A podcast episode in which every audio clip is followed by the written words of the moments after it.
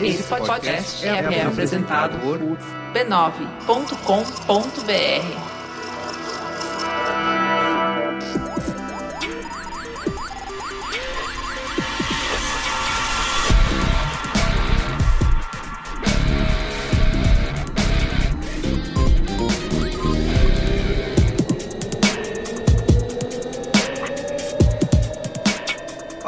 Carlos Merigo, esse é o Braincast número 338. Estou aqui hoje com Alexandre Maron, Olá, Braincasters! Ana Passos Freitas. Meu nome é Ana Freitas, só pra esclarecer e boa Não- noite. Não confundam. né? Não confundam. Também. Luiz e Dino. Jovem. Muito bem. Primeira vez que solta minha vinheta aqui, eu não preciso soltar minha própria vinheta, mas eu queria fazer um conteúdo bonito aqui e não consegui. Não deu? Eu não sei se o amigo ouvinte se lembra, se ainda não ouviu, volte lá e ouça. Um dos Braincasts mais ouvidos do ano. A Copa de Buzzwords, né? Deliciosa. onde a gente escolheu eliminar o termo, né? Que deve ser eliminado da face da Terra, que é brilho no olho. É isso aí. E a gente vai explicar aqui nesse Braincast de hoje por que brilho no olho pode ser uma coisa tão nociva, que é popular vestir a camisa, né? A gente já ouviu bastante, não viu? São os partidários aqui do- dos olhos opacos. Nada de, nada de brilho no olho. Nada de brilhar olho. Não, e tem o pessoal da Brincasteria que tenta convencer a gente a- do contrário, colocando é, letras de samba e pagode com brilho no olhar Isso e tal. aí. Tentam convencer a gente, não conseguirão. A gente aqui é irredutível. É, Não com a gente passarão. agora é assim, a gente tira a camisa Aqui e é só fica glaucoma. todo mundo sem camisa junto. Aqui é só glaucoma. Né. Então, você, amigo, já ouviu, já deve ter ouvido isso no seu dia a dia profissional. Tem que ter brilho no olho, tem, que, vestir, a camisa da camisa. empresa, não é? E o Braincast de hoje é pra justamente debater o problema, né? Do lado negativo de vestir a camisa. O quanto você deve se comprometer ou não. com a E sua- quando a camisa fica justa? E quando ela mancha no almoço? encolhe. Isso aí, encolhe. Então acho que é importante, é um, é um tema muito relevante. Sim. Mas antes de a gente entrar nesse tema, eu queria aqui Ah, mas divulgar a família B9 de podcasts, tá? Essa aí é fera mesmo. Você pode agradecer, você pode agradecer. Você pode acessar podcasts.b9.com.br, tá? Pra ouvir, tem programa pra todo mundo. E também convidar você, amigo ouvinte, pra fazer parte aqui da Brinquesteria, como o Gino bem citou, né? Você influencia na pauta do Braincast. Isso influencia nas nossas vidas, né? Porque a- a- o convívio com a gente, a luz que você traz pra gente. Você É o, recebe. efe, porra, é, o- é o efeito borboleta, né? É a teoria do caos. É isso aí. É um rufar de asas de uma borboleta que quando bate na gente, a gera transfor- é, um... transformação. Ah, mas gente, mas o que é. importa é que assim, é que o brilho no olho dos Braincasters da Braincasteria é muito importante pra gente. Muito. E você pode acessar lá conteúdo exclusivo, por exemplo. Lembra? É verdade. Que no último programa, não, no penúltimo, teve conteúdo exclusivo? Ou se eu lembro. Que tipo de conteúdo exclusivo, Carlos Merigo? Como, por exemplo, preparar o seu açaí, né? Não é? Como fazer um açaí. Como fazer o seu açaí, aquecimento vocal, que a gente, que a gente vocal. usa antes da gravação dos programas. Como que é o- sonhos. Faz tempo que eu não conto sonho, mas quando eu conto uns sonhos que eu tenho lá na brincadeira e aí O pessoal analisa o também. pessoal na- analisa, eu na abro completamente a minha psique e E aí vai pro público, né? Pro Depois É. que o Gino começou a participar da branquisteria, ele saiu da terapia, por exemplo, porque não precisou Olha, mais. Não, mentira. Eu- Cara, que ideia boa, é verdade. Se eu tivesse saído da terapia, eu não, eu não estaria tão violento como eu ando de uns tempos pra cá. Já contei essa história, Ah, é mesmo, essas histórias, é né? Essa história de evolução e essas histórias específicas no episódio de comunicação muito violenta, um dos episódios mais amados dessa temporada. Uhum. Curiosamente, nessa, nessa semana eu contei umas histórias de agressividade pra minha terapeuta, incluindo é, um capítulo que vivi com o Luciano Huck durante o final de semana, em três estágios diferentes. Acho que você Conta poderia, Em três atos. acho que você poderia contar essa atos. história aqui agora e virar o conteúdo exclusivo que o Caio vai separar numa Ah, faixa olha, é uma especial. ótima ideia. Será que eu faço isso? Eu acho que é uma boa, hein? Vocês têm tempo? Porque vai demorar uns uma meia hora. Não. Vou contar Porra. rapidinho, contar rapidinho então. Conta aí. Three days later. Então é isso, pra você assinar a branquisteria, b9.com.br barra assine, tá bom? Pra você ter histórias exclusivas, como essa que o Luiz Gino aqui acabou de contar. Se você tá ouvindo o Braincast, não sabe, mas se você falar na branquisteria nesse momento, você encontra essa história maravilhosa lá. Não perca. Não perca. Bom, hoje eu quero falar aqui sobre o Mercado Livre, mas não como o e-commerce que você já conhece, mas sim como uma solução de mídia. Afinal, mais de 6 mil buscas e 12 compras são feitas no Mercado Livre a cada segundo. É muita gente, usando o Mercado Livre. É por isso que o Mercado Livre Publicidade tem um público fiel, são anos de experiência e essa confiança toda de milhões de usuários. O Mercado Livre Publicidade oferece três grandes vantagens para sua marca. Audiências massivas com intenção de compra, soluções de branding performance e também dados e insights que só o e-commerce pode ter. Então não esqueça, em Mercado Livre Publicidade também é uma solução de mídia. Para você saber mais sobre o que eles podem fazer pela sua marca, acessa lá publicidade.mercadolivre.com.br. Vou repetir para você, hein? publicidade.mercadolivre.com.br. Então vamos lá para a pauta? Falta.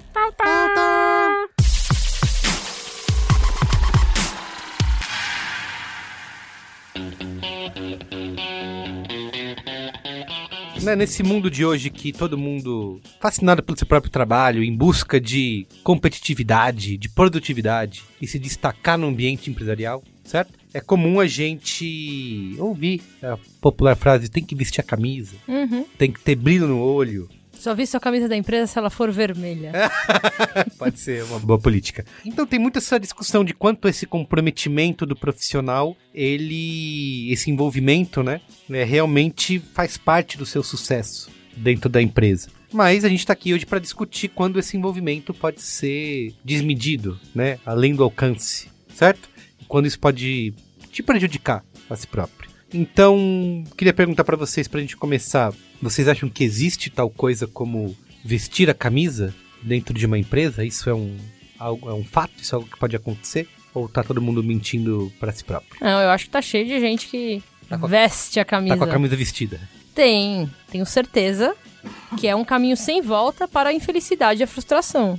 O tipo de exigência que empresas que pedem para que funcionários vistam a camisa é, fazem, empresas, fazem. é, aqui é concordância caralho. Obrigam a gente a sacrificar coisas que a gente não deveria sacrificar e que a gente sacrifica com muita frequência. Eu, vestindo a, a camisa da empresa onde eu trabalho, Não, é, tem uma, é uma consultoria mega corporação bizarra, gigante. Global. Global, que as pessoas Mundial. Que tem super essa vibe de dar o sangue, e ao mesmo tempo, se você olhar pra todas as lideranças, todo mundo é cada vez mais comprometido com a vida pessoal e, tipo, com a ideia de que a gente só trabalha pra viver e não Com o contrário. né, É, porque tem um entendimento generalizado de que se a gente não fizer isso no ritmo de demanda que é exigido da gente, tipo, não, não é sustentável trabalhar num lugar desse. E eu acho que isso é a realidade em cada vez mais lugares. Mas por alguma razão, bom, especialmente no mercado da publicidade, por exemplo, né? Que tem muita oferta, né? De pessoas pra trabalhar. É muito comum que as pessoas, aspas, vistam a camisa, deem o sangue. E aí tá todo mundo com burnout aos 27. Mas acho que é possível uma pessoa vestir a camisa de maneira autêntica? Ou ela faz porque ela está sendo. Ah, tá cheio de Coagida? pelego. Tá cheio é, de pelego. Não, coagida. Nossa. É, cobrada, ela tá Não. sendo Ah, eu, eu, eu, Eu, acho que, existe essa, essa vestida de camisa de coração, de coração de aberto. coração aberto Ah. completamente. Seja por, seja por inocência, Ou por síndrome de Helsinki, seja né? por. É, síndrome de Estocolmo. Estocolmo, é. Síndrome- Eu sempre faço isso. É a síndrome de passou de Guarulhos e a Bahia, né? bicho? É isso aí. eu, É, acho que, eu acho que existe, infelizmente. É, inclusive, já fui vítima disso. Ah, é? Alguém na mesa não foi vítima De, de vestir, de vestir a camisa? Alguém aqui não vestiu a camisa? É, a gente tava tendo uma conversa sobre isso. Eu não gosto de fazer isso, não, mas como o no- nosso amigo Yasuda não tava aqui, Hum. que ele fez duas coisas importantes hoje, né? Ele chamou a Ana de Ana Passos. Oi, Assuda! E aí eu fiz questão de corrigi-lo. Porque tem uma coisa sobre quando as pessoas erram seu nome, que é o constrangimento é sempre maior da pessoa. é, claro. Tanto faz ele errou meu nome. Tipo, whatever, entendeu? Ele nem errou meu primeiro nome. É isso, isso. Então tá isso. tudo bem. Ele me chamou de Mariana. Mas. Mariana Freitas. É, seria Mar-.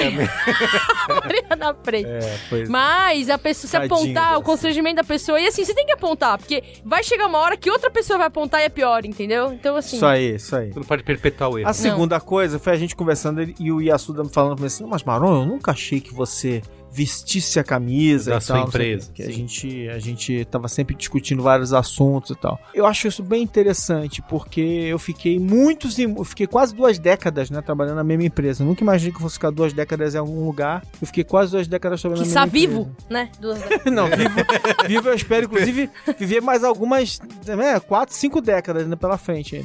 Mas eu acho interessante porque a gente, a gente geralmente identifica isso como uma coisa assim, tipo, defender a empresa, né? Aquela Sim. coisa assim. E eu acho que é, no fim das contas, é uma, é uma entrega, né? Tipo, não é só defender a empresa. Porque você pode ser mais passivão, não defender a empresa, mas tá lá virando noite, é, pass- sabe, se desgastando, não almoçando direito, chegando nos horários bizarros, saindo em horários bizarros e tal. Durante muitos anos, a gente tem essa discussão até hoje, é da natureza da produção de jornalismo uns horários meio bizarros, né? Pra entregar jornal, entrega revista, fechamento de edição, não sei o que. É comum as pessoas virarem noite pra fechar esses, esses produtos, né? E foi piorando à medida que você foi vendo que as redações ficavam menores e o produto continuava tendo que ser fechado no mesmo horário com menos gente e tal. Então, o que eu fui vendo com o passar dos anos é que eu achava que eu não estava vestindo a camisa nesse sentido de fanatismo,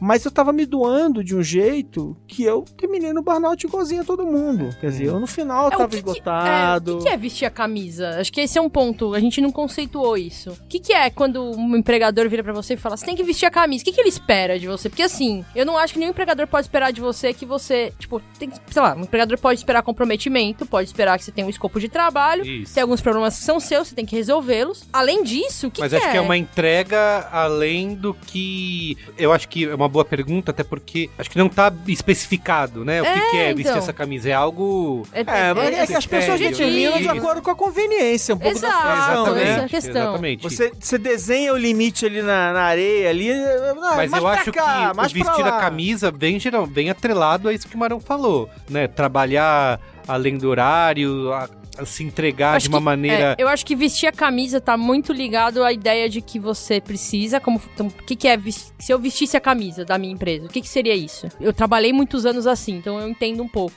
É quando você olha pra todos os problemas que existem na empresa e você toma pra você resolver um monte de problema, inclusive que não é seu. Exato. e você sofre bem. pra caralho, Isso. inclusive tentando resolver coisas que, mano, você não tem controle nenhum. E foi, e foi um pouco de quando eu percebi que eu estava vestindo a camisa. Eu não estava defendendo todo mundo e tal, eu tinha críticas e era sincerão, cometia sincericídio em alguns momentos, mas eu tava tomando pra mim problemas que não eram meus, que É eu não isso, tinha que é resolver. É isso. E isso tava acontecendo pra caramba, assim. Excelente, tipo, belíssima definição. E eu acho que, em alguns momentos no trabalho, se você tá no momento de, puta, perseguir um, uma Promoção. promoção, alguma Ah, assim, você que era uma pessoa. perseguir um chefe, É isso.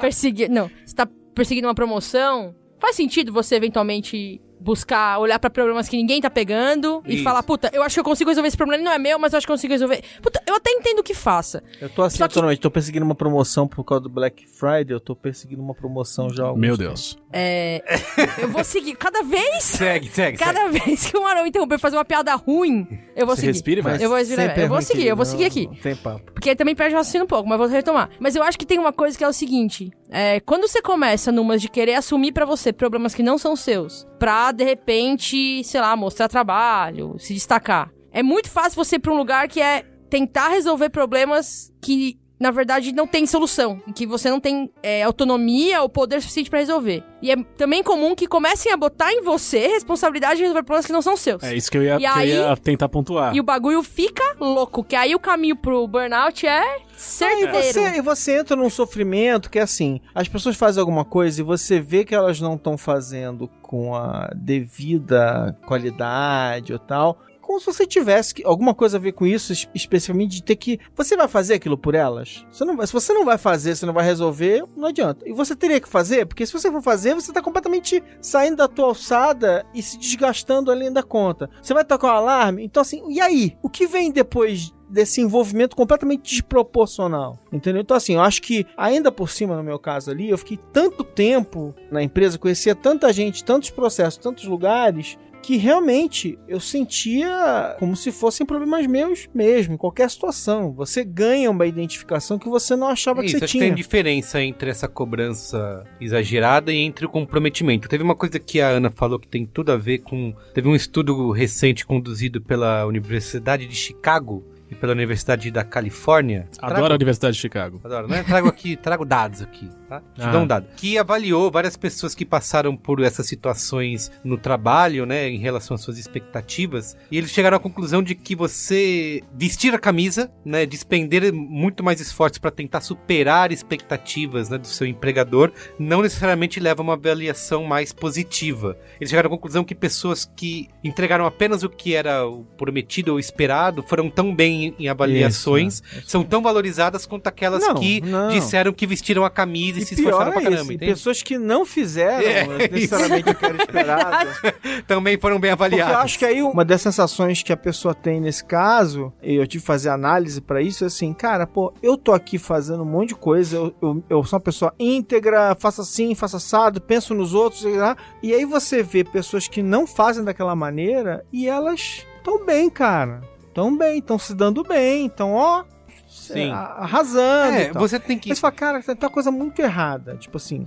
E eu acho que isso é, é- é muito, muito desgastante. Tem uma outra característica que eu também usei como desculpa durante muitos anos, que era o seguinte: não, não, não, não. Eu não faço nada pela empresa. A empresa é só um. É só pessoa jurídica. Eu faço pelas pessoas que trabalham na empresa. E aí eu personificava em pessoas certas situações em que eu não estava ajudando a empresa, eu estava ajudando aquele grupo. Eu estava ajudando a redação tal. Eu estava ajudando o grupo que estava criando o projeto tal. Eu sempre tinha uma desculpa. Então você está sempre inventando uma desculpa para se desgastar, entendeu? Sim. Eu, te- eu lembro de três casos da época que eu trabalhava em agência desse tipo de comportamento. Assim, primeiro, é, dois em relação ao horário, né? Primeiro que ninguém ia embora da agência antes do chefe ir. O cara ficava lá e se você saía no seu horário, as pessoas olhavam feio, né? E todo mundo ficava. Cara, mas isso não é vestir a camisa, isso é assédio. Não, mas não tinha um assédio direcionado. As É um pessoas. assédio velado. É, mas do. É um, é um assédio da sei se- cultura da, da Isso, cultura tinha do essa funcionamento cultura. Mas, mas não é não vestir a camisa. Não necessariamente o chefe tava lá falando que as pessoas não podiam ir embora, mas, Mas, as pessoas sabem que se forem embora, em depois grupo, é, vai dar grupo merda e já ficar falando. existia isso, ó, quem vai ser o último a sair.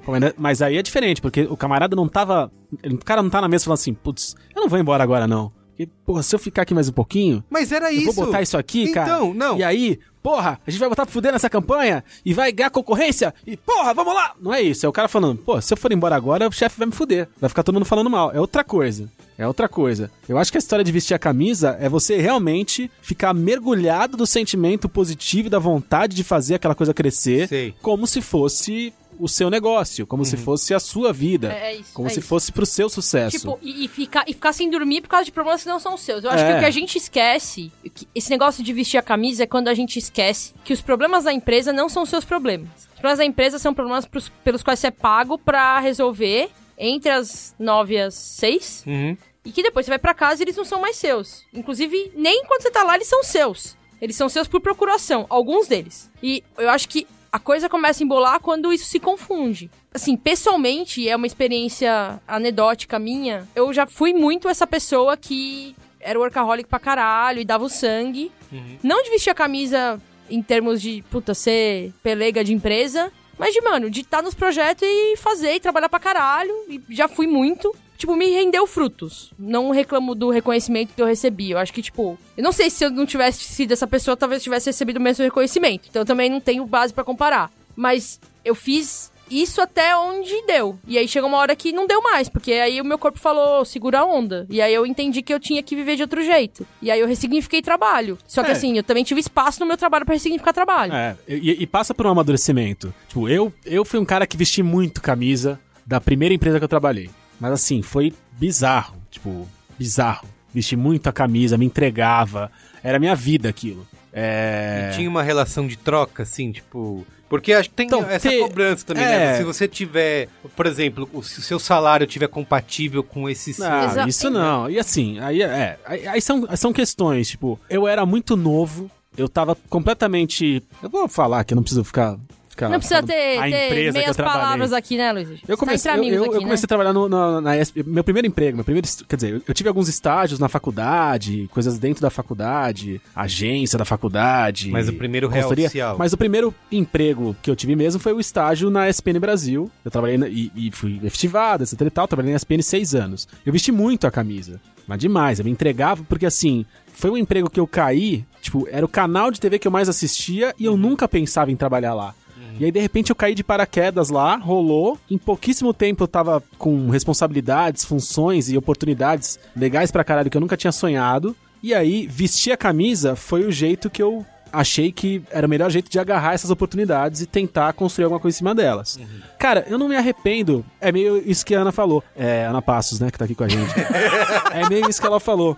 Na época, rolou, É, fazia sentido. fazia sentido. Por mais que eu percebesse que eu tava abrindo mão de muita coisa, E você tinha uma identificação. eu tava a- recebendo coisa de volta, eu tinha identificação. Isso, então isso. fazia sentido. Eu cresci. é, talvez eu não tenha crescido no ritmo que eu achava que eu devia. Na Ou- época que eu devia ter ou crescido. pelo menos eh, parecia fazer sentido pra você. É, então, parecia fazer sentido. É, É, eu tinha recompensas é, que, que, que você vinham. entendia, e que na época você entendia que eram recompensas equivalentes, talvez, Legais. né? Exatamente. Eu sentia que era o suficiente, que era tudo que eu esperava ter de recompensa? Provavelmente não. E provavelmente daí o meu, o meu pensamento começou a mudar na época. Mas, cara, fazia sentido. E pra mim foi importante viver todo esse período, porque Exato. foi um período de, de entrega assustador, assim. Tipo, eu entrava seis da manhã pra fazer o primeiro jornal do dia e às vezes saía 10 da noite. Às vezes meia-noite, porque eu tava entregando outros jornais, outras coisas, outros produtos que eu ficava. Era aquela coisa, preciso de alguém fazer alguma coisa. Eu! É isso, é e isso. você vai e veste camisa, porque, porra, é. não, quero fazer, quero que que... contaminar, quero É. não sei o quê. Chega uma hora que você fala, cara, peraí, as recompensas não estão vindo no ritmo que eu esperava e as pessoas não estão mais valorizando essa entrega extra como É, entrega e você, extra. E você não A coisa tinha ficado natural. E aí eu Exato. falei, peraí. E aí se você cai um pouco dessa... Aí, aí, aí é ruim. Ah, E aí foi, sim. que, foi o que rolou. Aí, aí entregou, caiu, né? entreguei, entreguei, entreguei, entreguei. Aí uma hora eu falei assim, não, peraí, eu vou entregar só o que tá combinado. Vou parar de fazer essa, essa entrega extra aqui da, da camisa sendo vestida e, e de, de- dedicar minha vida só a isso. E aí as pessoas começam a, a sentir falta, É, criticar, entre aspas, e eu falei, cara, tem uma coisa errada. Tem uma... E não fazia mais sentido pra mim. Aí tirei a camisa. Tem uma parada que a gente discute muito lá na empresa, que eu acho que é um fenômeno muito, muito real, assim, que é quando você tem uma pessoa no time, sei lá, você é chefe, você tem uma pessoa no time que é a pessoa que resolve tudo. É essa pessoa. É a que levanta a mão e fala, daqui eu resolvo, daqui eu resolvo. O que acontece é que sempre que você tiver um problema, é pra ela que você vai entregar. E ela vai se ficar sobrecarregada e ela vai ser a primeira a sair quando ela receber uma proposta. Que é a melhor pessoa do seu time, tá ligado? E eu acho que quando a gente é essa pessoa que pega tudo pra resolver, é, tipo, é uma bosta. A gente vai ser o primeiro a ficar sobrecarregado, o primeiro a odiar o lugar que, você, que a gente trabalha, o primeiro a entrar em crise com a profissão que a gente escolheu, sabe? Faço eco aí ao, às palavras do Luiz Gino, assim. Eu não me arrependo, pra mim fez sentido enquanto eu fiz isso. Eu era mais nova, eu tinha mais tempo, mais saúde, mais disposição e energia. É, tava em outro momento da vida, perseguindo outras coisas da carreira, queria mostrar o que eu sabia É, exato, fazer. né? Tem um momento queria- da vida que todo mundo tá nessa, né? Mas eu acho que, primeiro, não me agrada a ideia de trabalhar em qualquer lugar que isso seja exigido como padrão. Ouvir isso, ah, a gente tem que, né, tem que dar o sangue e vestir a camisa. Não Não, sei, nem não, se, tem. não sei nem se apenas como padrão, mas tipo, se você quiser se destacar aqui, Exato. Se você almeja alguma coisa maior do que o padrão do crescimento, saiba que você vai ter que ir além nesse ritmo. Exato. Você vai exato. ter que se desdobrar, você vai ter que abrir mão de, da sua vida, né, do resto da sua vida pra É. se dedicar só a isso. Isso é um negócio completamente injusto, insustentável e idiota. Ah, imoral, acho. Imoral. É, mas isso- tudo isso que a gente tá falando aqui hoje, inclusive essa pauta em si, nesse mundo do coach, da produtividade que a gente vive hoje, é algo bem popular, certo? Você chegar e questionar isso, né? Você vai estar numa entrevista de emprego, o cara te fala, não, aqui você tem que vestir a camisa. Se você peitar isso e falar, não, não tenho que vestir a camisa, já era, você tá, você tá fora, né? Não Será? Será maneira? que já era? Acho que pra algumas Eu acho que empresas, num não. lugar que na entrevista te É. falam, aqui você tem que vestir a É, camisa. É, já é uma merda. Já é uma aí, merda. aí se você falar que não Se vai começar vestir... por aí, você O cara já tá no lugar já comum. tá sendo, você já tá sendo coagido Isso, na entrevista. Mas, exatamente. mas imagina que entrevista legal. O cara chega pra você e fala assim, ó, aqui a gente tá procurando uma galera realmente sangue no olho, uma galera que veste a camisa e não sei o quê. E você vira pro cara e você fala assim, não, camarada, eu tenho uma visão completamente diferente da, Ninguém da- fala. da Ninguém vai- vida profissional. acho que essa história de vestir a camisa Você é uma, sabe é uma que- grande besteira. Eu acho que a gente se entrega ao trabalho durante o período contratado ali, etc e tal, e o resto a gente precisa de momentos pra viver a vida, se recuperar e conseguir voltar com saúde mental pro dia seguinte. Você- Você manda uma palestrinha bem estruturada, bem argumentada, bem encaixadinha pra um camarada desse que, às vezes, esse cidadão. É o cara do nu- RH, né? Ele Não, eu- nunca tomou uma dessa, ele nunca parou pra pensar numa dessa, ele nunca Mas- foi confrontado com esse tipo de Mas eu, pensamento. eu concordo Às com o cara você. fala, porra, tá aí. Concordo com você plenamente. Eu acho que você tem mais é que dizer isso. Porque, por exemplo, é o seguinte: se o cara disse pra você, se for verdade, você já não devia entrar. a- a- Se você pudesse dar esse se você luxo, tivesse. é, é, é. Esse é o próximo passo. Você não devia entrar se isso é algo que você possa fazer, né? São privilégios que as pessoas podem ter em alguns casos. Mas, mas o meu ponto a seguir é: ao dizer isso. Você falou o que você tem que falar e você, você passa a não ter mais nada a perder. Porque se o cara for um escroto, ele vai te contratar. Isso está fora do seu controle. E se você entrar, você vai ser massacrado se você não disser isso também. Então você acaba tendo. Eu acho que depende dos processos de, e de quem tá te entrevistando, né? Eu. A gente já gravou aqui na- no Código Aberto, né? Um podcast do B9, códigoaberto.b9.com.br. Quase uns 40 episódios entrevistando grandes executivos, né? CEOs, inclusive, gente que toma as decisões e contrata equipes. Nunca fui entrevistado. Vai chegar, vai chegar seu Ah, dia. obrigado. Falta, É falta só- Ana Passos aqui também. Isso, É. falta na paz. E uma das perguntas que eu mais faço, umas perguntas bem frequentes em vários dos episódios, é justamente sobre o equilíbrio entre vida pessoal e profissional, né? E muitos desses executivos aí C-level, né? Como diria a buzzword. Hum, hum. C-level. C-level. C-level. Ah, não, essa palavra é muito boa. É, gente, da vida nada se level, né? Meu Deus do céu. É, Eu gostei dessa. a maioria, acho que se não todos, é, tirando, teve um dos executivos que falou: Ah, eu, eu sei que na minha vida eu sou desequilibrado no trabalho. Eu falei, já errei cobrando que todo mundo estivesse no mesmo nível, mas eu sei que não é, não é certo e tal. Mas a maioria sempre responde. Não, é, eu sempre valorizo o equilíbrio da minha vida no trabalho com a minha vida na família. Mas, de novo, isso é um pessoal, privilégio, né? É Exatamente. um privilégio. É, é isso que Isso eu ia é um falar. privilégio. Então, é, É. o- a- só que uma coisa é o cara falar isso, a outra é o quais os processos de contratação É, da empresa Exato, exato. vão levar aos novos eu- funcionários. Tem uma coisa que eu acho que é interessante que eu tô vendo esse processo lá na empresa que eu trabalho agora, que é as pessoas em posições de C-level, elas têm sim autonomia É porque ela se level a sério. elas se levam a sério. Elas têm sim autonomia pra impor e mudar culturas organizacionais que sejam nocivas. O meu chefe acabou de nomear um chefe intermediário, ele liderava meu time diretamente e outros times também de estratégia, e ele nomeou um cara in- intermediário pra gerir essa estrutura. Uhum. E aí a escolha que ele fez pra esse cargo poderia ter sido, mano, várias escolhas. Mas a escolha que ele fez foi um statement muito claro É, tô esperando você pedir desculpa aí. Desculpa, gente. Do tipo de cultura que ele quer impor lá. E é um cara que super prega o home office, que tem aversão a trabalhar além do horário, que é super de, puta, vamos tornar isso aqui mais eficiente, no sentido de não vamos ficar trabalhando a mais do que precisa. Vamos Você ser viu muito recentemente prático. que acho que o negócio da Microsoft na Índia, não foi? Que eles fizeram um teste da carga horária de trabalho de Quatro dias? quatro, é, quatro dias ou quatro Ah, eu horas. vi, eu vi, eu vi. Não, são quatro dias ao invés de três dias, ao invés de cinco dias de semana trabalhando. Sim, e, E diz a produtividade subiu 20 aumentou, ou 40%. exatamente, a produtividade aumentou. que o mano falou é real. Isso é um, é um puta privilégio. Você trabalhar em lugares que acomodem diferentes modelos, que sejam modelos mais flexíveis, que entendam que. é, eu, eu ouvi de gestores lá assim: ó, você não precisa estar aqui todo dia, porque eu sei que você vai produzir melhor se você tiver. Você não precisa estar aqui todo dia. Eu preciso ser entregue e eu não preciso que você esteja aqui.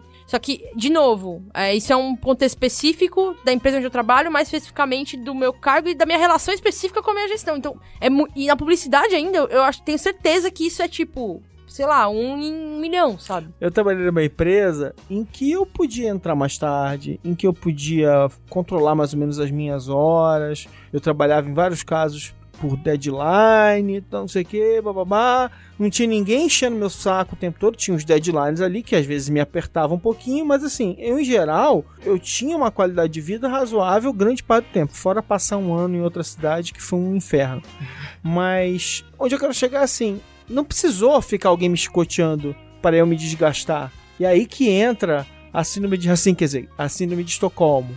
Que assim, você vai sendo tão aculturado naquele negócio todo que você faz a pressão contra você mesmo. Não precisa nem alguém ficar dizendo pra você vestir a camisa. Isso. Quando você É vai verdade. ver, você tá se preocupando com todo mundo. Todo mundo é problema seu. Sim. Você não né? acha que isso tá muito ligado? a- acho que, obviamente, não todo mundo é assim, mas a gente é meio criado dessa forma a, a fazer com que o nosso trabalho seja a nossa própria identidade, né? Eu, tava- eu, eu eu posso falar com toda tranquilidade. A gente que tem muito negócio de perguntar quem é, Isso quem é é você. Eu, até, eu tava até não tava num evento no fim de semana, não, fim de semana, na semana passada, que teve uma das palestrantes lá que é uma artista, ela perguntou assim: "Eu desafio vocês a responderem a pergunta quem é você, sem falar de profissão, sem falar de onde você mora, sem falar de quem são seus pais". E a gente sempre faz isso, né? Ah, aqui mesmo no Braincast.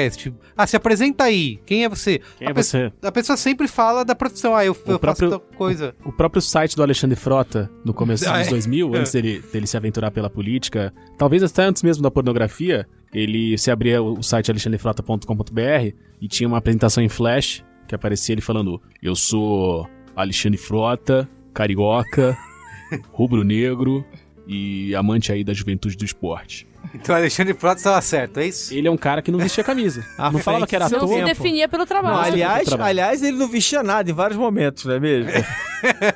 Pô, essa. Tá melhorando. Foi boa, foi não boa. tá, tá melhorando. É, pois é. Eu acho isso assustador a maneira como a gente não precisa nem ter alguém às vezes colado em você. A gente tem uma, uma a- eu acho que é uma doença, né? É uma doença de um tempo, de um momento da sua vida, talvez. É uma doença que as pessoas meio que elas estão ali prontinhas pra virar um vetor daqui- da, daquela doença e de repente elas veem que elas estão lá fazendo. Porque, de novo, Sim. eu não precisava que tivesse alguém ali me arrancando meu couro. Eu acho que essa, essa questão que você falou da pessoa que se define pelo trabalho e que, por se definir pelo trabalho, pelo aquilo que faz, coloca no trabalho a maior carga de dedicação e de atenção e de esperança e de esmero, tem a ver, além, né, lógico, sociedade capitalista, horas de trabalho, né, etc, etc, etc, mas também passa um pouco pela carga de individualismo que a gente tem e dessa questão egocêntrica de que achar que a gente é a estrelinha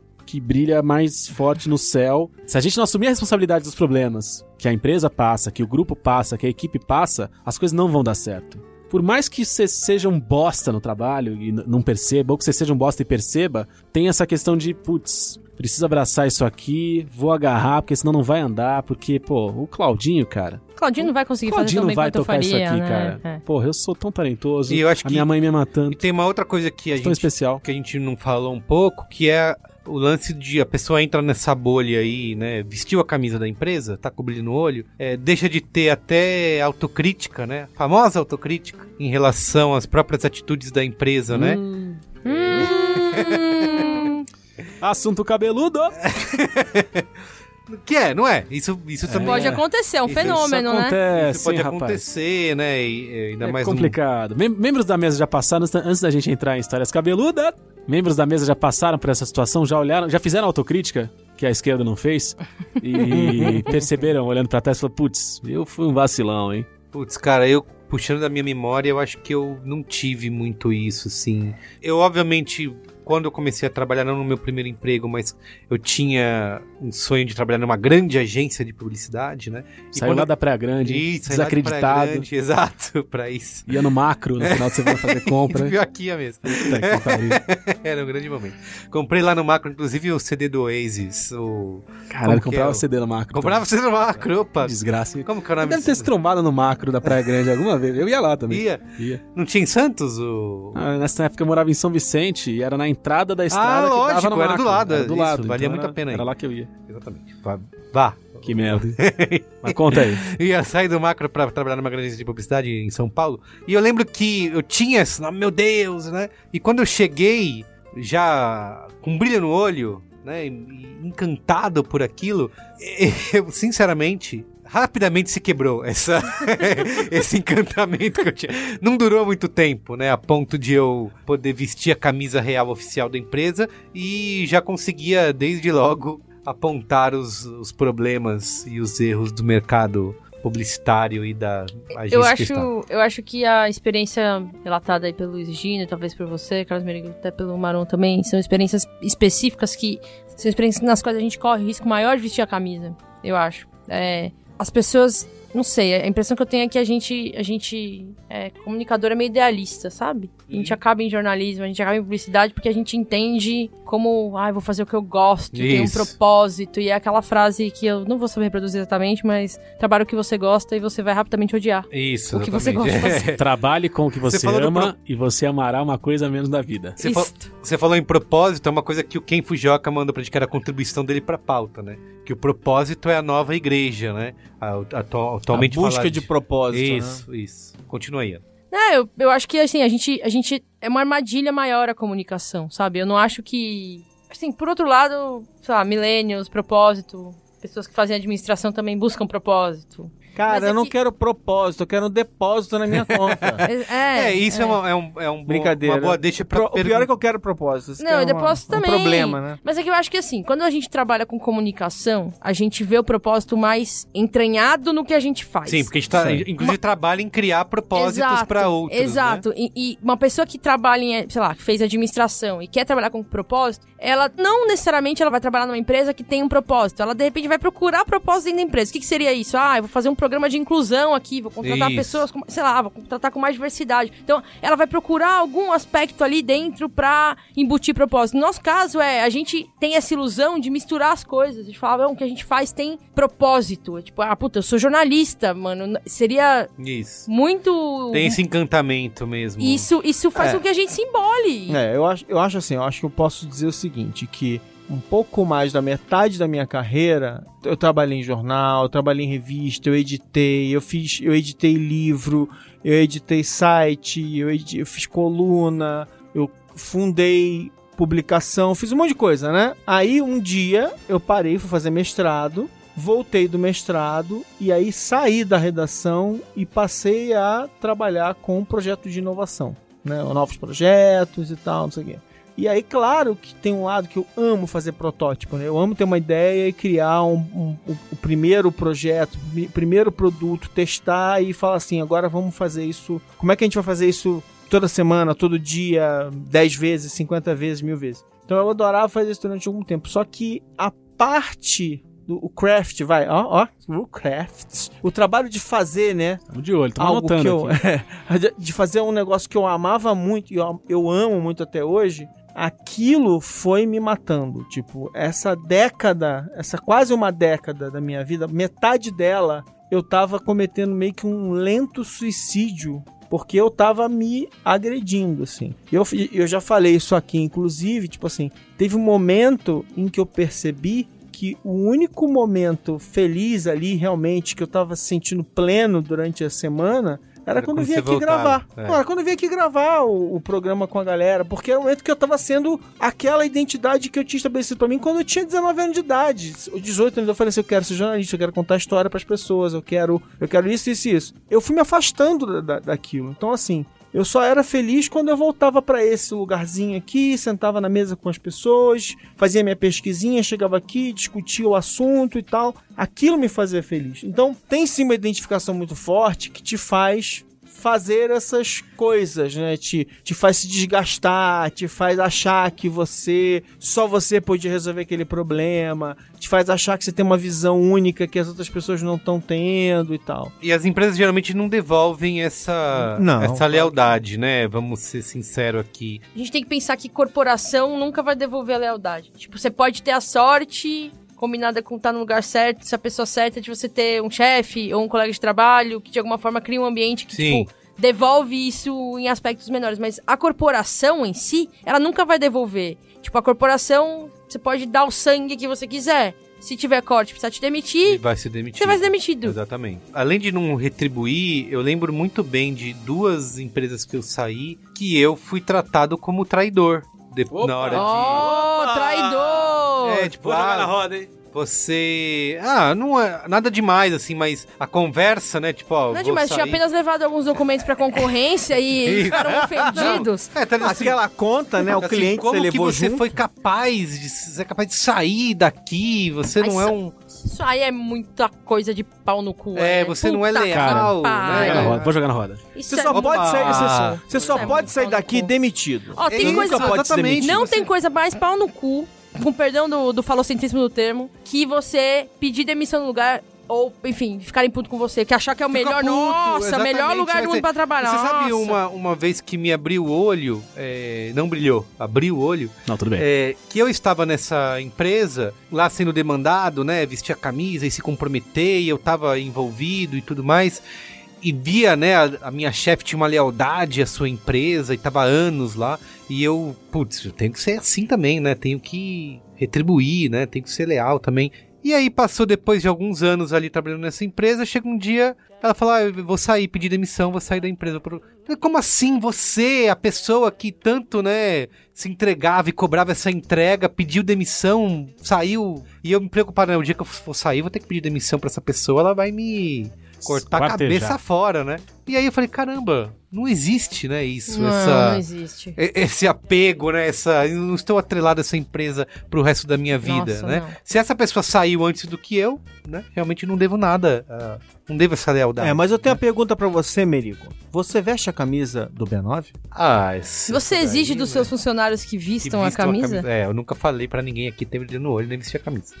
Não, mas você veste. Como é que é você? Porque uma coisa que acontece. Pô, mas é dele, né, a empresa, porra. Ele tem que se vestir que vai vestir, caralho. não, deixa eu mas te falar. é Eu, vou, eu acho que é a pergunta válida. É, Mas Merigo mesmo tem sendo dois sua, filhos? Merigo e Juliana. Não, é uma, é uma, Tem é uma, dois é uma pergunta filhos, uma interessante. pergunta é interessada, é mesmo sendo sua. Interessante. E, e é uma conversa que eu tenho direto pra, se com a Ju e com a Cris aqui, onde a gente, eu mesmo já falei diversas vezes pra elas, por exemplo, tá sacrificar a família, sacrificar tempo livre em nome da empresa. Eu entendo que a gente necessita uma, de- uma dedicação maior do que todo mundo, porque a gente é sócio da empresa e é dono da empresa, mas a gente também tem que saber os limites e tem que saber dizer não. E eu tento trabalhar isso há muito tempo e falo inclusive pras duas de, ó, cara, não vai fazer três, quatro reuniões do- no mesmo dia. Cancela uma porque não vai dar, entendeu? Eu não vou. Eu já falei isso, inclusive. Ah, eu vou todo dia, quero buscar meus filhos na escola. É uma coisa que eu tenho, é um compromisso que eu tenho. É, obviamente, tem flexibilidade de, putz, tem dia que não vai dar, é, vai ter que pedir pra van ir buscar porque tem uma coisa que é inadiável, eu vou fazer uma viagem. Ah, sei como é que é. Mais direto, mas eu tenho esse compromisso, vou buscar na escola. Então, 11h30 da manhã eu saio,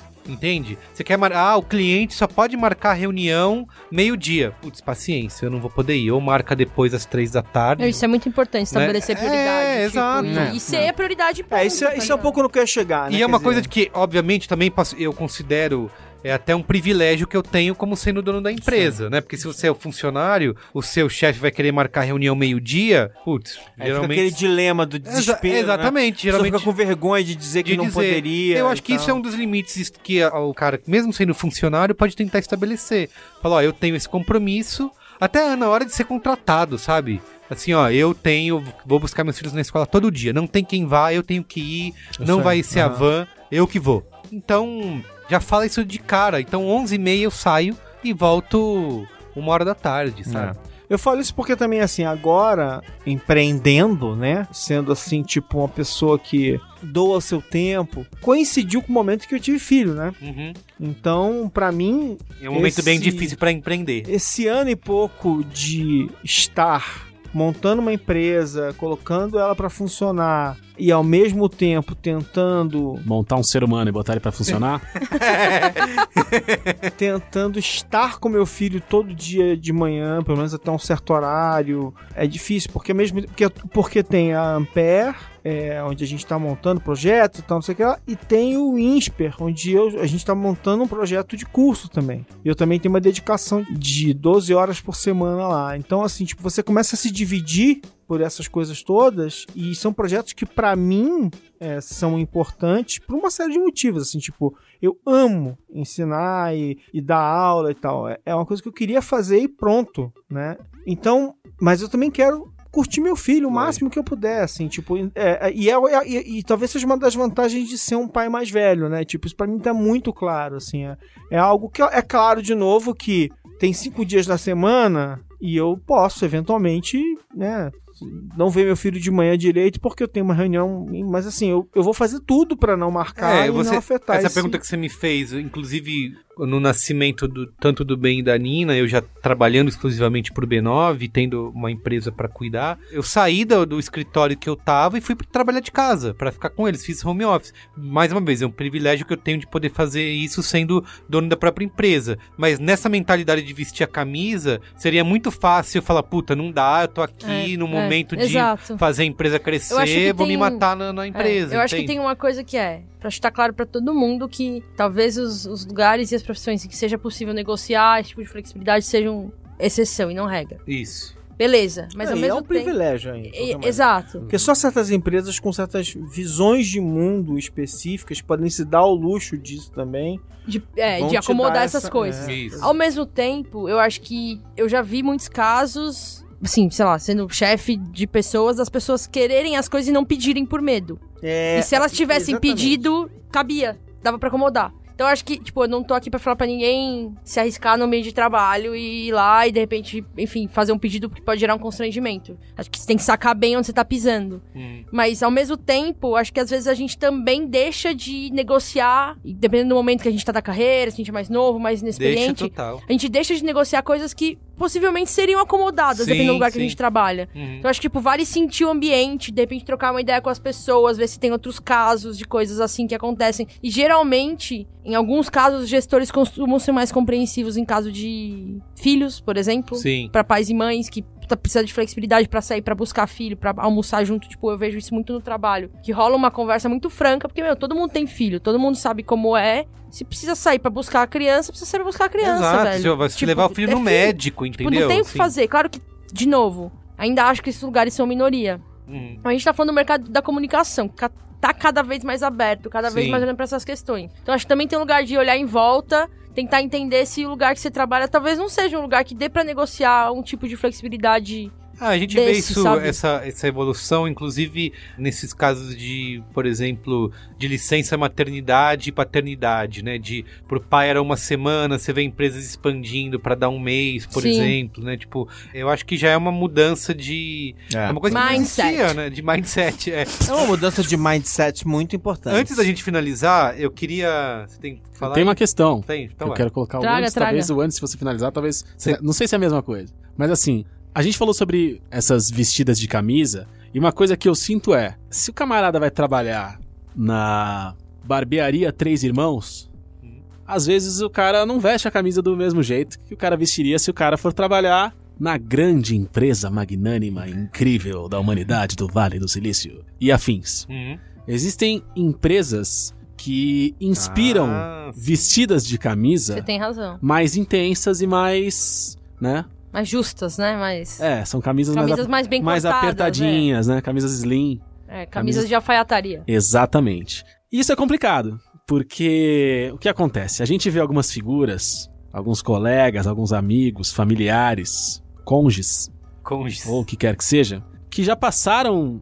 Porque a gente falou aqui sobre. Ah, o meu exemplo o exemplo e o exemplo da Ana Passos foram exemplos de vestidas de camisa em que a gente estava em início de carreira, querendo se provar, querendo construir reputação, etc e tal. E, mas assim, existem exemplos de episódios de vestidas de camisa de pessoas que já passaram dessa fase, ou que tinham um discurso de talvez clareza da não vestida de camisa, e que quando chegam nessas, nessas empresas Acabam sendo transformados. acabam sendo transformados e passam, além de vestir a camisa, passam por um- uma quase lavagem cerebral. Isso, exatamente. Eu queria contar um relato aqui anônimo, porque eu não vou dar nomes, não vem ao caso. Eu não quero expor nenhum tipo de pessoa. Mas eu tive um amigo que estudou comigo. E um cara cabeça aberta, Agradável. um cara agradável, De bem com a vida. um cara vivido, um progressista, Uhum. Engenheiro, diplomata, Respeito idosos. respeita os idosos. E sempre tinha um discurso para com pessoas que vestiam a camisa,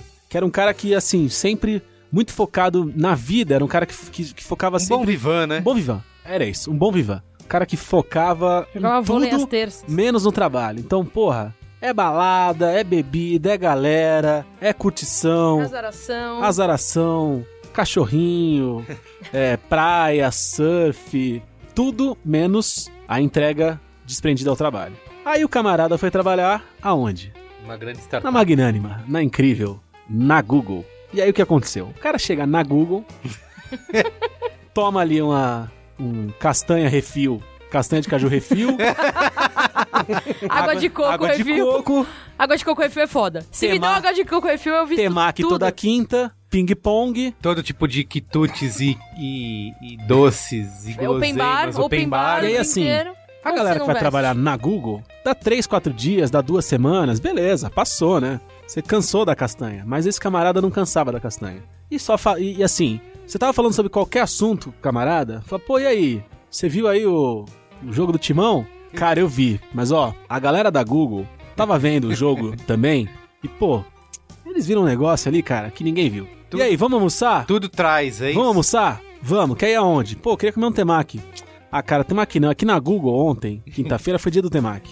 E, cara, depois que eu comi o temaki da Google, eu não consigo Nenhum- comer temaki em outro lugar. Nenhum outro tema que vale a pena. Nenhum temaki vale a pena. Tipo, chegou a esse ponto, assim, Só, que... só, todas só é as bom falas- o que temos aqui, né? É, e assim, é, de repente, ele- de- tinha, tinha umas conversas tipo, ah, você não quer vir almoçar aqui? E parecia que o cara, quando te convidava pra comer no restaurante da Google com o cara, era o maior privilégio da humanidade. Ah, sim, Entendeu? sim. Estou Então, cara, as olha a honra que eu tô concedendo. Tô te dando a honra de vir aqui, passear pelo escritório, comer, bater um papo. Puta, que eu não posso ter essa. Mas como não pode, cara? Você vai vir na Google comer. Então, e tudo começou a chegar ao ponto que tava. tá- começou a ficar esdrúxulo esse uso da palavra. O tempo inteiro era isso. Tipo, ele ia se referir a alguém. Você tava falando sobre. Cara, sei lá, a dona do pedaço tá muito chata. A novela. É, a Maria da Paz, a novela, na novela, ela, ela, porra, é enganada por todo mundo. Não, é que eu tenho um, tenho um amigo Google, ele começou a usar o termo Google pra se referir às pessoas que estavam lá. Subiu Não, pra cabeça, cara, é isso? Tem uma amiga Virou Google que, pô, ela assiste, ela falou que é legal, na verdade. Então acho que, pô, se ela falou, acho que você tá errado. Porque era da Google, né? Isso. Começou a ficar insuportável. Ele começou a não enxergar o mundo direito, só que ele virou, ele virou Mr. Magoogle. Aí, Nossa. meu Deus. Caio, aí, faz alguma coisa. Rolou, rolou, uma, rolou uma outra coisa complicada. Porque Ajuda assim, a gente, Caio. Aí esse cara, a gente começou a perder convívio com ele, porque o cara tava se entregando muito ao trabalho. Então era direto, ó, vamos tomar uma cerveja? Putz, não consigo porque tô aqui no- na Google ainda e hoje tá foda. Mas isso é um encantamento, Então, né? mas calma. Aí começou, ó, final de semana fazendo não sei o quê? Não dá porque eu vou ter que ir pra Google. Ó, hoje de manhã, não, a Google. Então, assim, direto, o cara não conseguia é, encontrar com a gente porque o cara tava sempre fudido no trabalho. E nas redes sociais, É o só cara só falava do trabalho, engrandecendo os projetos, que coisa maravilhosa, o prazer de trabalhar aqui, porque aqui é demais, porque não sei o que. A gente não parava. Então, assim, o cara passou pela fase do encantamento cego, que ficou chato. Aí o cara passou pelo momento de reclamação completa, em que nada na vida dele dava certo, porque ele tava sempre fudido no trabalho. E nas redes sociais o cara só mandava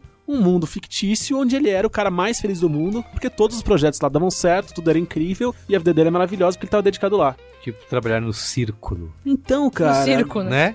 Não, círculo, no caso. Tipo, sabe? Mas tem, o que tem que uma, você- tem uma clareza de desgraça, assim, que, pô, dá Mas uma que preocupação. você- Falar, cara, como é que o cara não vê isso acontecendo, entendeu? Sim, sim. E- e Sendo assim, que ele era crítico Sendo isso, que ele né? era o crítico. E aí eu fico com a pergunta: o quanto será? E aí uma pergunta realmente, realmente sincera. O quanto será que esse tipo de negócio permite a pessoa anti-brilho no olho ter sucesso? Né? O quanto o brilho no olho não é a, não é a condição mínima É. de Total. perpetuação Essa, essa, no trabalho. O Vale do Silício, acho que cobrou isso, né? Sim. O tal do propósito que vem em primeiro lugar, né? Que é a nova igreja. Se você, você só acessa se você acreditar nisso, né? Se você tiver. é, é, e como muitas Pode dessas- fingir bem também. Pode fingir. Pode, Pode fingir bem. Você pode, fazer isso. Mas né? você Cabe. tem que fingir. Mas você tem que fingir, né? Você É. não pode simplesmente. é, ah, eu quero trabalhar aqui das 9 às 6, bater car- bati cartão e vou embora. É, Não, não pode. Não né? pode. Você tem que estar super alinhado com Isso. a- as missões, valores e Isso, propósitos da é, empresa. Total. Então a pergunta é se de quem que é a culpa, né? Se é do cara. É, que do Bolsonaro. É, é sempre. Qual é a boa? Isso sempre. se é do cara que se deixou levar, né, porque ele tinha questões e ele mergulhou no trabalho, ou se acontece o que você falou aqui, usou o termo, que é lavagem cerebral, né? O cara entrou na empresa, foi passando por uma série de processos do dia a dia. Porra, uma castanha de caju, amêndoa defumada, água de coco. Aí você me desculpa, Será que- Carlos Merigo, Será que entendeu? no final das contas todo mundo tem um preço? Sabe, você tem lá um Ah, buffet sim, diversificado, entendeu? Equilibrado, que muda a cada dia. Você tem a opção Você ali trabalhou- do... Eu acho. Do café também tem tortas inveja, variadas. Sabe? Aí você me diz, vai vestir a camisa da empresa? Eu Você visto ganha, a camisa, eu você visto a ganha calça. ações da empresa. Vista a camisa literalmente, que nessas startups eles uniforme, entendeu? Tem a roupinha bonitinha lá, veste mesmo, entendeu? Veste a Difícil camisa. resistir, né? É difícil. Ó, pra gente encerrar aqui, fica essa pergunta que o Luiz Gino fez. Qual o seu preço pra vestir a camisa? É, Boa. Será que é castanho o preço pra vestir a camisa? Eu tenho uma lista aqui que foi feita pelo portal de empregos gringo Glassdoor. E tem uma lista de 20 empregos que mais oferecem equilíbrio entre vida pessoal e profissional. Eu achei legal essa lista porque os três primeiros empregos são os meus. Exato. Misturados. Então, eu falei, assim, e, tem, e tem alguma, e tem algumas profissões aqui que eu meio que questiono essa. então, é esse que assim, equilíbrio. eu, eu fiquei. É, tipo, aí tem gerente de redes sociais. Isso. E tipo, na minha experiência, obviamente, é, é verdade, mas isso é exceção. Exceção. Todo mundo que é gerente de redes sociais que eu conheço tá é trabalhando pra cacete. Exato, exatamente. E essa pesquisa avaliou várias perspectivas aí na opinião dos empregados. Eles né, fizeram um, um ranking com base na opinião, nos feedbacks enviados pelos próprios funcionários. Então, a lista começa o seguinte aqui, ó. Eu vou começar lá pelo décimo lugar. Corretor de ações, tá? Hã? Pois é. É. Esse Pois é o é. décimo, tá? É o seu décimo. Depois, em um lugar, bombeiro. Uhum. Teve uma pontuação de 4.1, que vai até 5, tá? É, mas eles têm turno, né? Tudo certinho, pode ser. Não, porque eles têm turno, eles não fi... Entendi. É, é equilíbrio. É, enfim. Tá, equilíbrio profissional. Supostamente, né? Tá. Comunicação corporativa, em oitavo lugar. Nossa. Depois vem designer de UX, de UX, experiência do usuário, em sétimo lugar, Hum. com pontuação de 4.2. Eles avaliam também o quanto a pessoa está otimista ou pessimista em relação ao futuro da sua profissão. Isso também conta. Aham. Em sexto lugar, instrutor de fitness. Ah, esse é, um, esse é uma pessoa feliz. Isso. Em quinto lugar, como Se disse for a- instrutor de fitness, essas academias de 70 conto, 50 conto ainda, Ai, aí é uma maravilha, né? Que aí você sobe, você anda do, dá três passadas de, pra- do final, do começo até o final do corredor, dá uma olhadinha pra um, um sorriso pro outro, aponta e, cara, é nóis, né? em quinto lugar, como disse Ana Passos, gerente de mídias sociais. Para com isso, né? Cara, mas é que eles enganam todo mundo. Eles ficam botando um monte de foto legal que a vida tá perfeita. E eles enganam todo mundo. Aí você acha que eles têm um equilíbrio perfeito de vida e trabalho. Ó, salva vidas em quarto lugar. Caraca, que louco. Eu achei mais curioso o dado de que 33% dos trabalhadores do ramo afirmam que o setor pode melhorar e que zero, Cara, Se o todo o mar mundo tá aprender, foda, a, aprender a nadar, e 0% acho que vai piorar. Amei isso. É ótimo isso. Como eles acham que o setor vai melhorar? Menos pessoas se afogando ou mais pessoas se afogando, né? Não sei. É, em terceiro lugar, guia de turismo. é porque, é porque se você for salvar a vida no Nordeste, ninguém É mais mais- entra na água. Isso, tem Pensa medo, né? nisso, as pessoas não tão pelo entrando na água. Ah, tem óleo, né? Tem óleo agora. Em segundo lugar, especialista em SEO, que eu acho que é...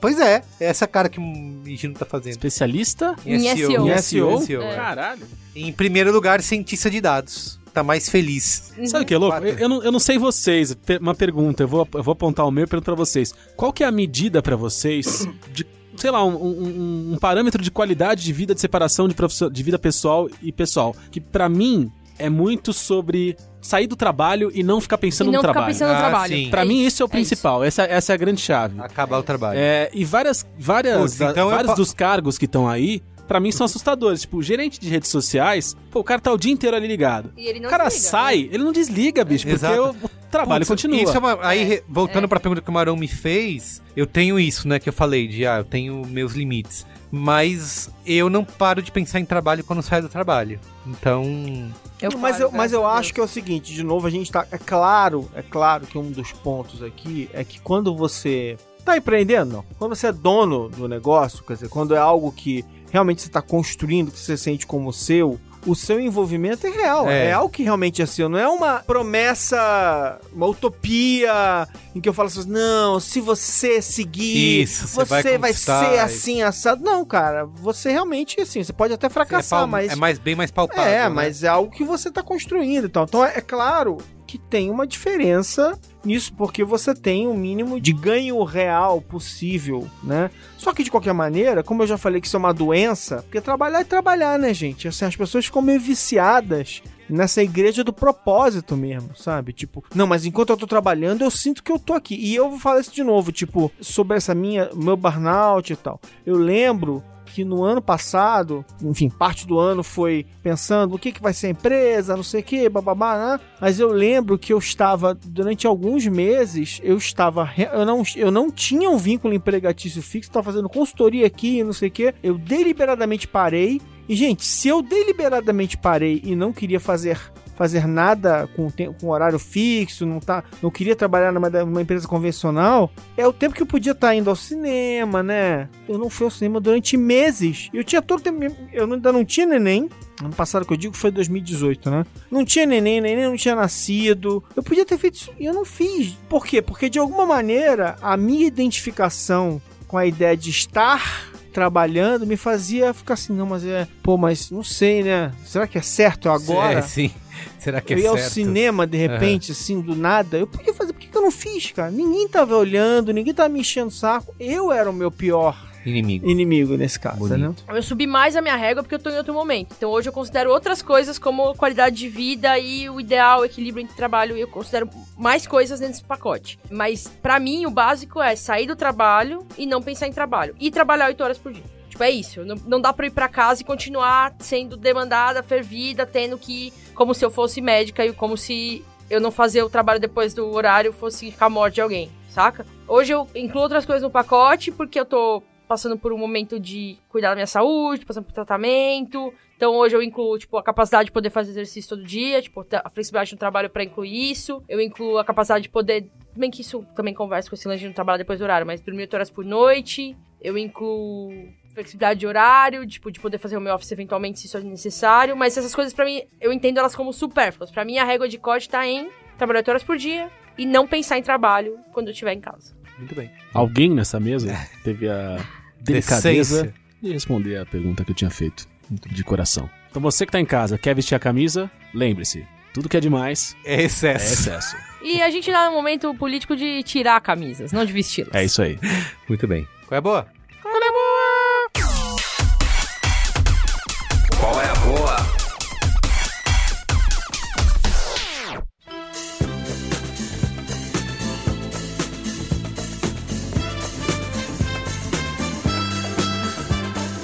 Olha, eu quero começar aqui, rapidamente, já que o, vocês, o, Manu falou duas vezes em Síndrome de Estocolmo. É um. um- qual é.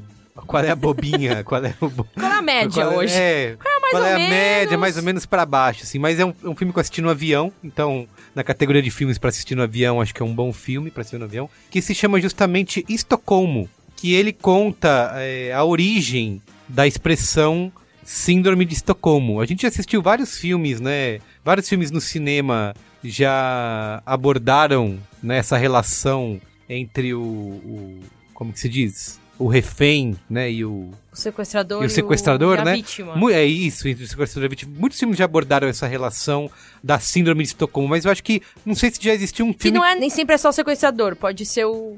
Tipo, é, originalmente. O algoz. É, o algoz, exatamente. Sim, é. exato. E não tinha visto ainda um filme ou uma série que tivesse abordado a origem dessa expressão, que foi justamente um, um assalto a banco que aconteceu em Estocolmo, né? No ano de 1973. É, em que um sequestrador, um Um assaltante a banco, O bandido é, criminoso. invadiu o banco para assaltar e ele era um cara Marginal. que era assim começou Contraventor. é, ele, ele tinha um O carisma vagabundo. ele tinha um carisma né Agora ali parece tinha- que prenderam o cara só pra ele não concorrer à eleição. né? Isso. É, a menina tá falando isso aí, mas é verdade. pô. um absurdo né É, e, e o cara tinha ali um carisma né um, um tratamento em relação Ele, era, ele era gente fina. Ele era o Gente good fina, exatamente. Ele manteve vítimas. ali três reféns dentro do banco e isso foi a, a imprensa lá da Suécia acompanhou, né? O, o- todo o caso. Aí tinha as ligações que a própria refém fazia para a polícia ou para a família. Isso era foi coberto pela imprensa e eles começaram a identificar como ela tinha nessas nessas ligações e em falar com a polícia e tudo mais, em como ela demonstrava estar é, tinha uma certa afeição ao cara lá, o bandido, né? E foi daí aí conta toda essa história, o que, aconteceu e tal, é, e é da onde se originou essa expressão síndrome de Estocolmo. Enfim, é, vale mais pela curiosidade de conhecer essa história aí baseada em fatos reais. O filme é dirigido por um diretor chamado Robert Boudreau, mas interpretado o protagonista que faz o, o Cad Hanson, que é o, o bandido, pelo Ethan Hawke. Ele chama Hanson? Só É, podia, então. Quem não, quem não vai gostar dos Hanson? É que Porra, aí é Na mole. Suécia todo mundo é filho de ah, alguém, né? cara, porra, aí é legal. Tá bom? Ele, Bom então tem demais. o Ethan Hawke como protagonista. Gosto muito do Ethan Hawke. É um ator divertido que. Tem, tem feições curiosas e é, ele, tem, ele, ele tem uma cara de, de, Ratinho. de águia mesmo. Eu diria de Águia? É, e o nome dele é Rock, né? Ah, Nossa pode ser. senhora. Vai, gente. Quem tem Ethan mais Hawke tem uma filha com a Uma Thurman Ah, como que chama? fez Stranger Things. É Qual mesmo. é a filha dele? A do sorveteria. Emo? Ela é uma Thurman Jr. Que Ela legal. é, uma, ela é igual a uma Thurman, só que ela tem um quê de Ethan Nossa, Hawke. ela, ela justamente parece- porque, porque Júnior. é, alguma coisa rock. Eu o vou nome dela. fazer o meu qual é a boa. Faça. Meu qual é a boa hoje ele é bastante específico. Eu tô lendo um livro do Michael Pollan. Pra quem não sabe, Michael Pollan é um jornalista, professor de Harvard, que é o autor daquela série Cooked da Netflix, que é uma ótima série, Ah, sim. muito boa. Mas também já escreveu vários livros sobre comida, sobre alimentação. É, baita texto bom de ler, gostoso de ler, muito bom jornalista, muito respeito. E ele, esse livro que ele escreveu agora chama How to Change Your Mind. É, em português ficou Como Mudar Sua Mente, mas em inglês tem esse trocadilho, que é How to Change Your Mind, é tipo Como Mudar de Ideia. Ah, sim. Que é mais interessante o título em inglês, né? Porque em inglês é sempre mais interessante, Isso, né, lógico, pessoal? Como isso. vocês sabem. e aí, é, o Michael Pollan, ele escreveu esse livro numa tentativa de tentar olhar para a experiência com drogas psicodélicas de um ponto de vista algo científico. Na verdade, ele resgata o histórico da ciência olhando para as experiências psicodélicas, tentando dar sentido às experiências psicodélicas, resgata o histórico da ciência tentando fazer isso do ponto de vista médico, mas também do ponto de vista de espiritual. E aí ele mesmo, enfim, decide então viver uma experiência psicodélica para escrever o livro. Faz sempre que eu não li alguma coisa que eu gostasse tanto de ler assim, que eu lia tão rápido, além do texto dele ser muito bom, é, a tradução é muito boa. Tô morrendo de vontade de usar droga. Assim, tá muito legal a leitura, recomendo a todos. De verdade, é um livro muito, muito, muito interessante. É, tem um... Bora marcar. Vamos, vamos nessa. É um olhar muito cuidadoso e até cético. Ele é muito cético. Ele se coloca como uma figura que sempre foi muito cética quanto a, a essas narrativas de experiências psicodélicas. E ele começa a olhar pra isso e juntar evidências pra mostrar que, enfim, talvez o ceticismo dele vinha de um lugar de não experimentador. É isso. Interessante, hein? É muito legal. Como é? Repete aí o nome?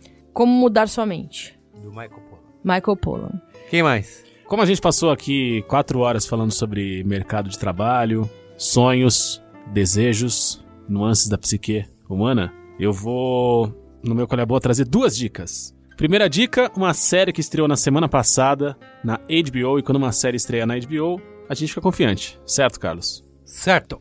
É, exatamente. E essa série Assim como quando um podcast estreia no B9. Exato, que maravilha. Essa série, eu fui assistir ela com um pé atrás por duas questões. Uma porque ela trata da minha série de livros favorita da adolescência, da minha jovem adolescência, minha a segunda adolescência, né? Tem a pré-adolescência, aquela adolescência mais da meiuca, e tem a late adolescência, Sim, sim.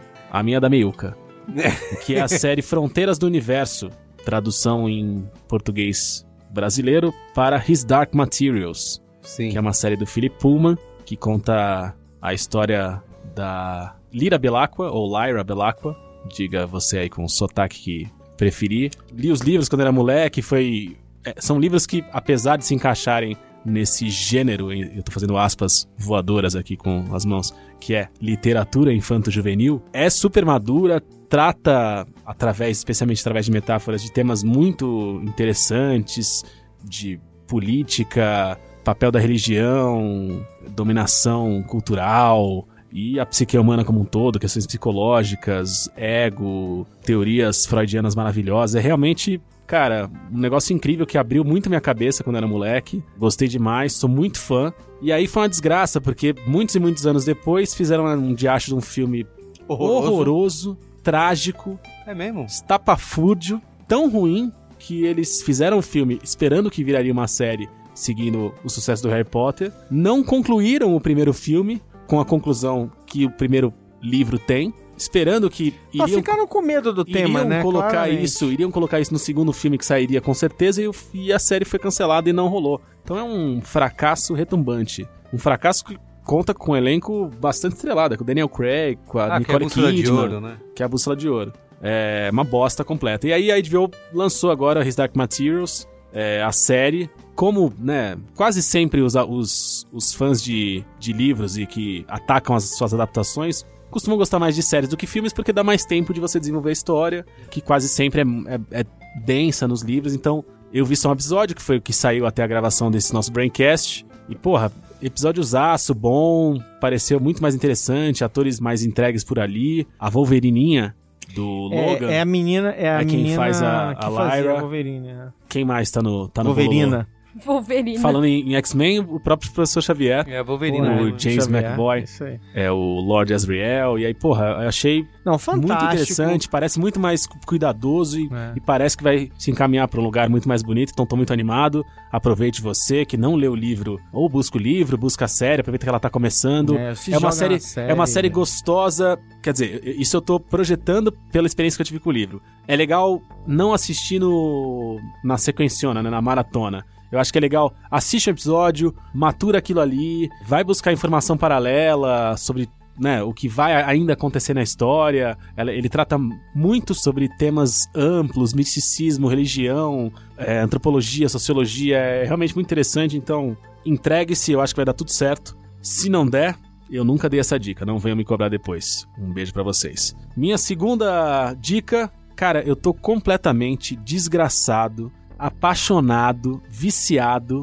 numa banda chamada L'Imperatrice. Uma banda francesa. Ah, Porque eu sou um cara culto pra lógico. caralho, né? Lembra que Merigo? seu primeiro, seu primeiro Qual é a Boa da história também era francês? É mesmo? É, é, a trilha sonora lá do... Da Corda Pirate? Isso, exato. Franco-canadense, na verdade, né? É tudo ali. Tá tudo por ali. É. Ó, Ana Passos achou maneiro o comentário aqui. É, É só um oceano de distância. Só isso. L'Imperatrice é uma banda. Cara, uma banda francesa que tem acho que seis integrantes, se eu não tô enganado. É uma galera que vem da mesma região, perto de Versalhes, que vem o Phoenix, que vem o Daft Punk, que vem outras bandas francesas. Berço, então. É, é um bercinho geográfico dessa galerinha pop, dançante, disco, eletrônico, gostoso, francês. E, cara, eu tô completamente viciado. É, é- é tão gostoso de ouvir. Eles têm alguns EPs e tem um álbum completo só. O, o disco completo chama Mata Hari, foi lançado esse ano. E esse disco completo já é lançado meio que tentando pegar o mercado anglófono. E aí já tem umas músicas, ou umas músicas muito boas de quatro anos atrás, que eles traduziram pro inglês e ficaram meio a meia boca. Algumas músicas que eles já fazem em inglês são lançadas originalmente em inglês, que são mais ou menos, mas tem umas músicas excelentes, como a música título do disco, Mata Hari, que eles pronunciam não Mata Hari, mas Mata Hari. E eu acho isso tão fofo. É fofo, né? Muito fofo, cara. Eles são tão fofos. Cara, os, os seis são cinco homens e uma, e uma mulher. Eu queria uma grande suruba com todos eles. Todo mundo pelado, tomando vinho e comendo creme brulee. Todos são lindos, cara. Uma coisa Como chama? desgraçada. assim. Imperatriz? L'Imperatrice. Ou a Imperatriz. Ou a Imperatriz, em tradução É, livre. Em tradução livre. E tem um outro EP que foi o que mais me pegou, que foi o que pipocou pra mim pela primeira vez, que eu fiquei muito viciado, chamado Odisseia. Eu não sei como é que pronuncia Odisseia em francês, mas procura aí. que cê- Vocês vão encontrar. Tem uma música chamada Agitation Tropical, que é uma coisa deliciosa. Uma música chamada La Lune, que é gostosa demais. É fascinante. Eles, acho que os primeiros trabalhos são mais instrumentais, depois essa moça, que é era uma cantora de jazz, entrou pra compor com eles ali, e é fascinante, muito gostoso, viciante, som delícia pra todos os momentos da sua vida. Busca no, no Spotify, vai assistir show deles no YouTube, que é muito legal ver eles muito bonitos, desempenhando as funções musicais deles. São gostosos, eu tô fascinado. Tô vendo. Eu tô apaixonado. Eu quero mudar pra França e casar com todos eles ao mesmo tempo. Vai lá, Alexandre Mano, finaliza aí. Depois tem momento Faustão rapidamente. Bom, é o seguinte. Eu já falei muito de. Eu, é que é? eu já falei muito de jogo de tabuleiro, jogo de celular, videogame. E é até curioso que o que eu tenho falado, que eu falei muito pouco em todos esses anos, é sobre RPG. E aí, eu- uma coisa que tá interessante acontecendo é que os RPGs estão voltando com tudo, gente. Impressionante, tem um monte de lançamento legal. E muita gente deve ter visto por aí que saiu Dungeons and Dragons, a quinta edição, blá, blá, grande lançamento. Dane, se esquece esse negócio, isso aí é coisa grande, blá, blá, blá. Mas saiu a nova edição do chamado de Cthulhu aqui no Brasil, que é o que? É um RPG de terror baseado nas obras do H.P. Lovecraft. É o padrão ouro dos jogos de RPG de terror. E é bom pra caramba, a edição tá linda, lindíssima. Eu gostei da sua pronúncia. Tá bom, que bom. Porque Também que você gostou. todas as vezes que eu tento pronunciar o nome do, da criatura, eu, com eu- tudo. É, eu faço, eu faço, eu faço, eu faço tudo pela sua apreciação. Então, assim, eles estão lançando uma série de livros oficiais da editora Chaosium, né, que é a editora original lá do RPG, e também tem outros livros de editoras, é, livros compatíveis ali que estão sendo lançados. Então, assim, cara, é uma boa maneira de voltar pro RPG, né? Porque já tem no jogo de tabuleiro, tem o Mansions of Madness, tem o, o Eldritch Horror, tem vários jogos com essas mitologias que estão fazendo muito sucesso, mas o RPG, ele é o ele é assim, tipo a essência desse negócio. E é muito legal, vale a pena o pessoal procurar por aí porque é coisa linda, assim, é para você se deleitar com a qualidade da edição, do acabamento e de tudo mais. Tô apaixonado. Tô- Fiquei pirado. Faz um tempo que eu não comprava RPG, não tem nem com quem jogar, mas acho que eu vou até procurar uma galera pra jogar de novo. Se você tivesse amigos, né? É, que pois jogassem com você. Que jogasse jogo de tabuleiro. É. Eu sou o rei das bolsinhas com joguinhos, que eu vou pra casa dos amigos com a bolsinha cheia de joguinho. E ela fica Ninguém lá do mesmo jeito que Fica lá, volta do mesmo jeito que foi. É, é, pa- parece. Dá uma tristeza no coração. A tua missão é impossível. Eu tô tentando ter amigos pra jogar online, que o cidadão não precisa nem sair de casa e não consigo, cara. Olha, momento Faustão aqui, hein? Eu quero. Estivemos lá, né, Luiz e Gino, Alexandre Marão também, no evento do Spotify.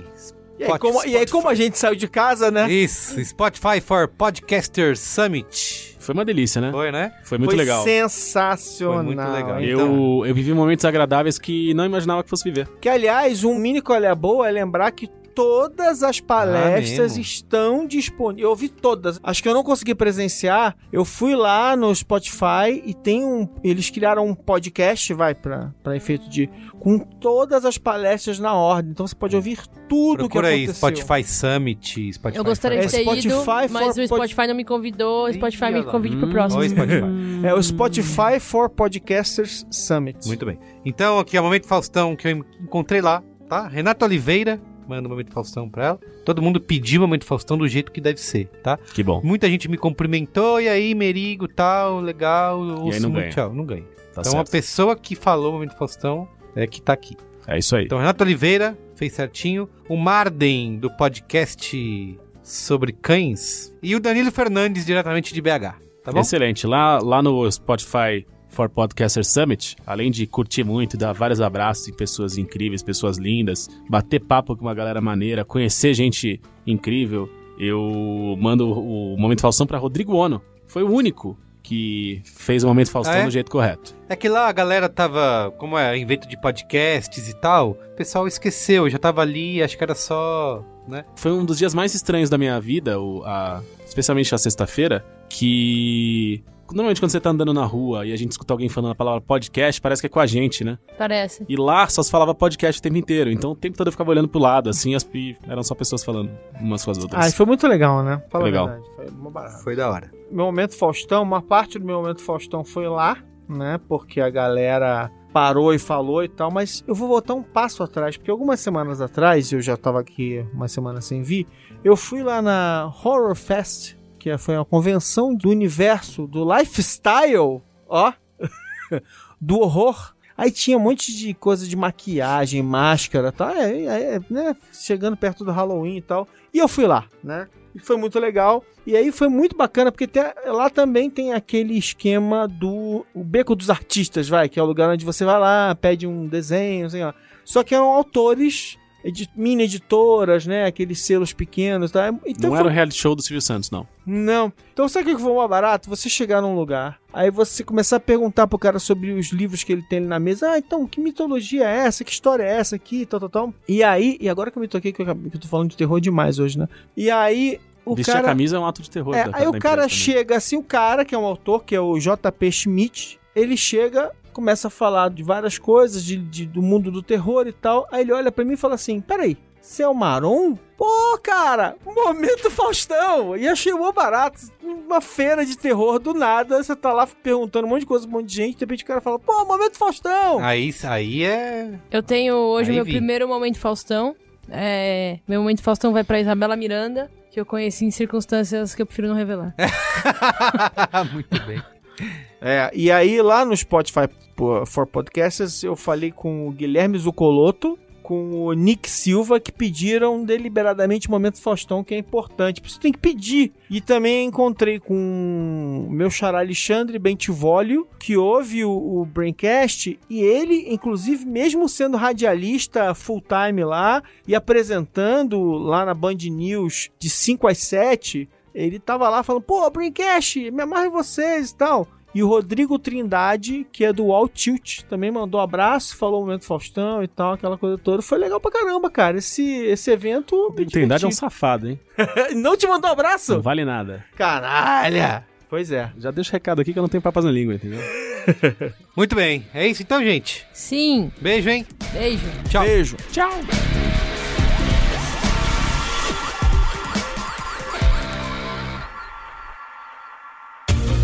Este podcast foi editado por Caio Corraine.